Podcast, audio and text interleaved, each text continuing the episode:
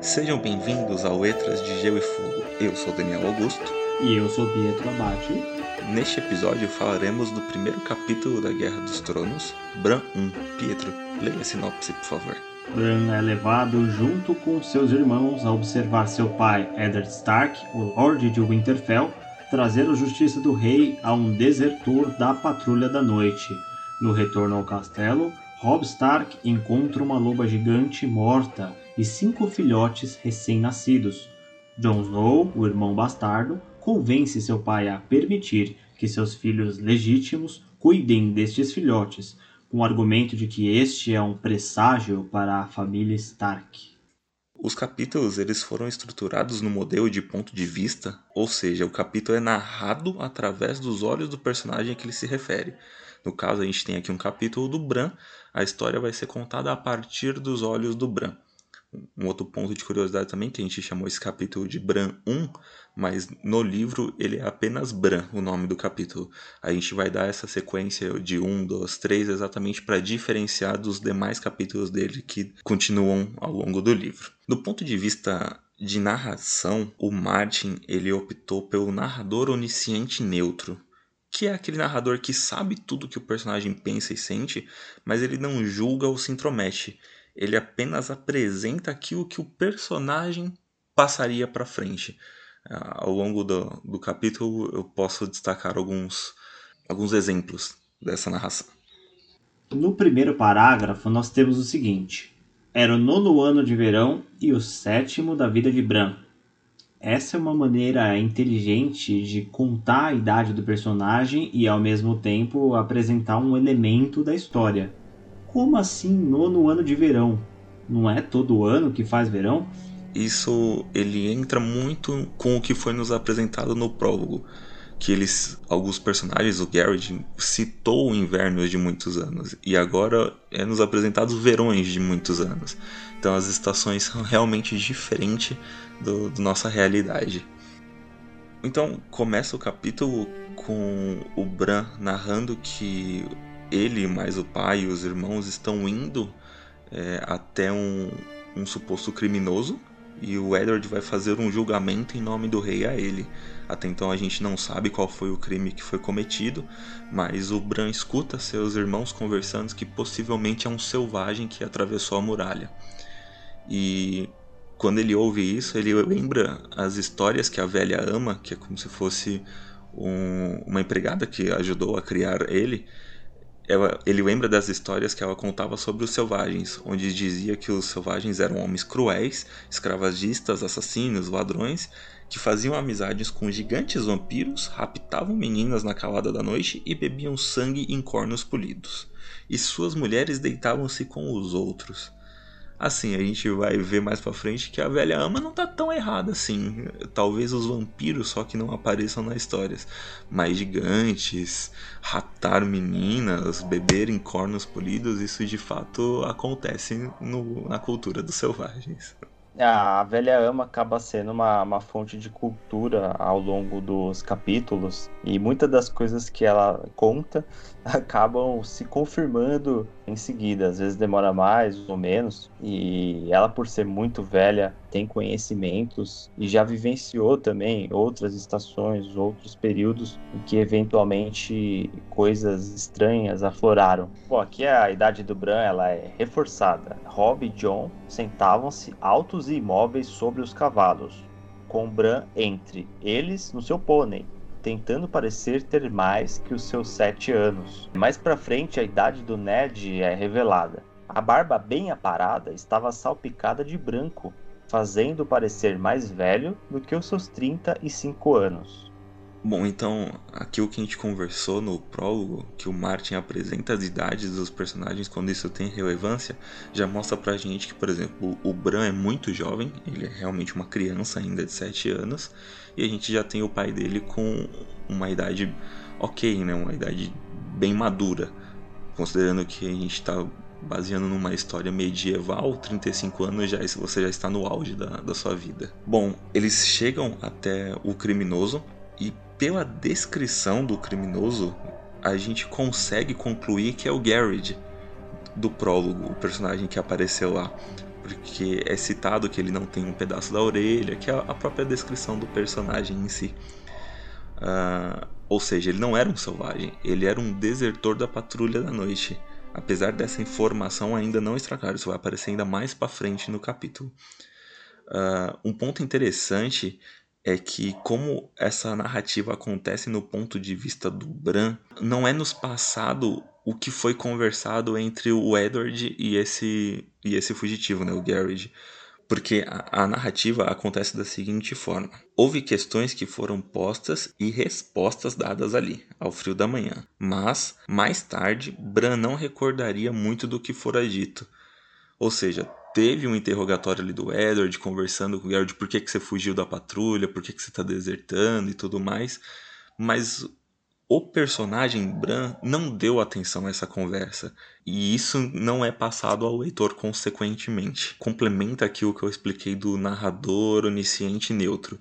O Martin sabe o que o Bran ouviu, mas ele não passa pra gente porque não é algo que o personagem julgou necessário passar. E a passagem de tempo é feita de uma forma tão hábil que a história se move e a gente mal percebe é, quando ele diz que houve questões que foram postas e suas respostas dadas ali ao frio da manhã, mas mais tarde Bran não recordaria muito do que fora dito. E isso faz muito sentido porque os detalhes do julgamento às vezes escapariam ao entendimento ou até mesmo ao interesse de uma criança de 7 anos.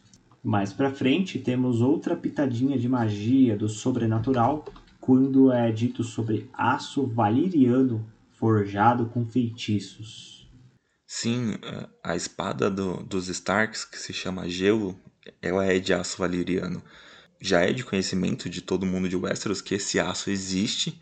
Ele foi criado há muitos anos pelo pessoal de Valíria, que era uma cidade, e ele tem essa característica mais mística também, é uma lâmina que nunca perde o fio. Uh, só que essa, essa tecnologia, digamos assim, foi perdida ao longo do tempo. Então as espadas de aço valeriano que existem hoje são muito raras e muito valiosas. Normalmente elas passam de casa para casa, né, do, entre os herdeiros da, da casa. É, no capítulo anterior, o Waymar Royce diz em nome de Robert, e agora o Ned cita este nome outra vez. É, o Robert, ele é o rei de Westeros, e é nesse momento que isso é nos apresentado de fato porque o Edward ele é o representante do norte perante o rei. Então ele dá o julgamento em nome do rei naquela região. É até a, a, primeira vez que a gente vê todos os títulos do Robert. Vou, vou ler como está no, no capítulo. Em nome de Robert da Casa Baratheon, o primeiro de seu nome, rei dos Ândalos, dos Roinares e dos primeiros homens, senhor dos sete reinos e protetor de domínios, pela voz de Eddard da casa Stark, senhor de Winterfell e guardião do norte, condeno-o à morte e ergueu a espada, bem alto sobre a cabeça. E aí depois o sangue borrifou a neve, tão vermelho quanto vinho de verão. E isso traz uma cena viva para nossa cabeça. É algo muito simples, mas que faz com que a gente praticamente visualize aquele sangue ali sendo bebido pela neve branca. Eu reparei, Daniel, que a personalidade do Ned se destaca por ser alguém sóbrio, sábio, decente. Ao mesmo tempo, seu protegido, o Theon Greyjoy, aparenta ser impossível zombeteiro. O que, que ele fez logo em seguida? É, a cabeça bateu numa raiz grossa e rolou. Parou perto dos pés de Greyjoy. Theon era um jovem esguio e escuro de 19 anos que achava tudo divertido. Soltou uma gargalhada, pôs a bota sobre a cabeça e deu-lhe um pontapé.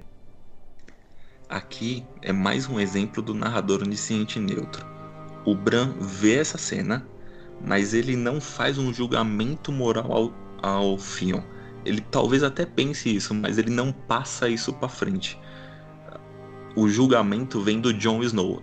O, o Bran ouve o irmão julgando o Theon.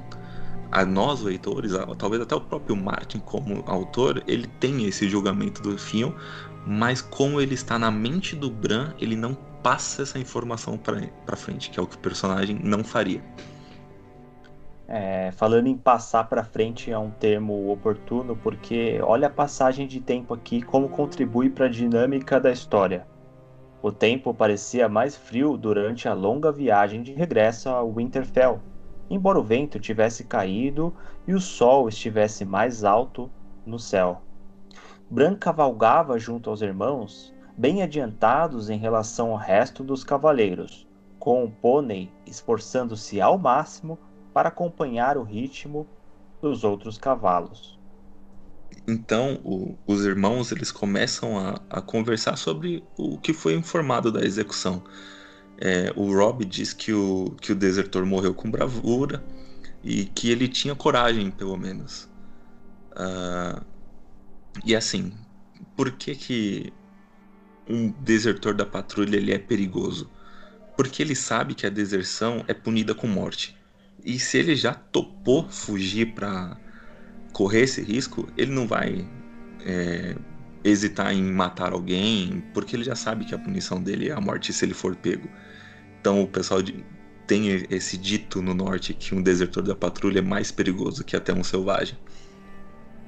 É, no nosso jargão é ele não tem nada a perder. Exato, exatamente. É um, é um sem futuro, digamos assim. E aí eu, eu, vou colocar até esse ponto de reflexão agora, aproveitando que já foi mencionado esse motivo da execução, que seria a deserção da patrulha. Isso foi trocado na série porque o personagem que é executado na série é o Will, aquele que ficou em cima da árvore por um tempo. Mas olha como uma mudança sutil faz toda a diferença na história. Por que, que ser o Garrett contribui mais? Porque o Garrett ele já tinha muitos anos de Patrulha da Noite ele já tinha passado por invernos, ele viu os companheiros dele morrer ao lado dele. Então, ele viu algo pior do que isso a ponto de fazer ele desertar. Ele viu os caminhantes brancos. Você pode dizer que foi sendo acumulado, digamos assim, essa tensão até chegar no estopim, que é quando ele de fato viu uma criatura. Não, é, eu, eu digo exatamente o contrário. Tipo, ele passou por muita coisa e superou. Mas essa foi tão hardcore assim que ele falou: vixe, não tem como não, cara. Ah, boa. E só agora é informado o motivo da execução. Todo momento tá se colocando esse cenário é, e vai evoluindo para uma forma que a gente percebe que de fato vai acontecer uma execução. Só que o motivo pelo qual isso está acontecendo, não, pelo menos eu não havia percebido, Daniel. É, aí, aí, como eu disse, a gente consegue concluir que é a deserção porque a gente sabe que o personagem é o Garrett. A gente sabe que ele é da Patrulha da Noite. Mas como o Bran não passa essa informação, realmente fica meio, meio cinza. Perfeito. Uma boa forma de não soar repetitivo quando falar das idades. É, vamos lá. Tinha a mesma idade que Robin, mas os dois não eram parecidos. John era esguio e escuro, enquanto Rob era musculoso e claro. Este era gracioso e ligeiro. Seu meio-irmão forte e rápido. Então o Rob e o John eles decidem apostar uma corrida até o castelo e o Bran acaba ficando para trás porque ele fala nem vou tentar seguir os cavalos com meu pônei que o pônei não vai aguentar, tadinho. Então os dois irmãos dele saem na frente numa corrida e de repente lá à distância o Rob tá chamando todo mundo lá que ele encontrou algo uh, e, e quer que todo, todo mundo da comitiva, que tinha em torno de umas 20 pessoas, vissem o, o que era. E ele faz até um, um, um, pequeno suspense, não é dito de imediato o que, que ele encontrou. E aí o Bran já ardia de curiosidade. E eu faria um destaque, assim como o leitor, porque até agora o narrador não falou é, do que se trata a coisa que encontraram. Quando a comitiva chega, o Rob ele tá do lado de um ser monstruoso que eles identificam corretamente como um lobo gigante. A palavra lobo gigante ela é uma tradução da palavra direwolf, que é uma raça de lobo que realmente até existiu no, no nosso planeta. Ele é um, um, lobo maior. Na língua portuguesa não existe um ser para essa tradução, a gente pode considerar como lobo gigante mesmo, tá? É, ele está do lado do corpo dessa loba que estava morta e segurando alguns filhotes na mão. E aí o, o Bran até fica, nossa, posso, posso tocar, né? o, o Rob deixa ele afagar o, o filhote do, do lobo, e aí o, o Ned aproxima, ele começa a ver o lobo, fala, nossa, o que, que matou esse lobo? Uh, até o, o John se sente orgulhoso de ele já ter a resposta para a pergunta que o pai iria fazer. Foi um, um, chifre de veado que estava enfiado na, na garganta do lobo de 30 centímetros. E, assim, agora um, um pouco de contexto de Westeros. A, a família Stark, o símbolo da casa deles é um lobo gigante. E o fato de eles encontrarem um lobo gigante ao sul da muralha, o que não é comum, os personagens ressaltam isso. É, morto, o pessoal ali da comitiva, eles ficam com aquele presságio ruim de, nossa, isso é um, um mau agouro para a família Stark. Tem um, um, símbolo da casa deles morto aqui. Uh, o, o, Ned, ele mais para frente a gente vai ver que de fato ele teve esse pensamento também, mas ele tipo não quer acreditar nessas coisas. É, e aí ele decide que o melhor para os filhotes seria matá-los, porque como a loba morreu, os filhotes não vão conseguir sobreviver sem ela. E o quadro Tiradas. Hoje não vai ser um momento específico, mas um personagem que é zombeteiro 100% do tempo praticamente. Alguém adivinha de quem a gente está falando? É alguém que tem uma personalidade impulsiva que lá atrás ele estava rindo e gracejando enquanto se aproximava, foi o mesmo cara que chutou a cabeça do morto, é o Greyjoy. Sim, o Greyjoy, ele quanto mais depressa, melhor, concordou e puxou a espada. Dê-me o animal, Bran. É, ele nem pensou duas vezes, já foi para as cabeças, né? ele tem uma personalidade difícil, impulsiva, é realmente complicado gostar desse personagem no, no começo da, da história. Ele até tem uma evolução legal mais para frente, mas no começo é realmente complicado gostar do Greyjoy. É, é nesse momento que o Jon Snow ele interfere. Ele fala diretamente ao pai que, na verdade, eles encontraram cinco filhotes, sendo três machos e duas fêmeas que representaria exatamente os filhos do Lord Stark. Ele tem três filhos homem e duas filhas mulher. E o Bran, ele, inclusive, no pensamento dele, é dito que apesar da idade baixa dele, ele compreendeu o que o John fez. Para essa conta bater, o John está se excluindo da família, porque ele é um filho bastardo de, do Ned Stark.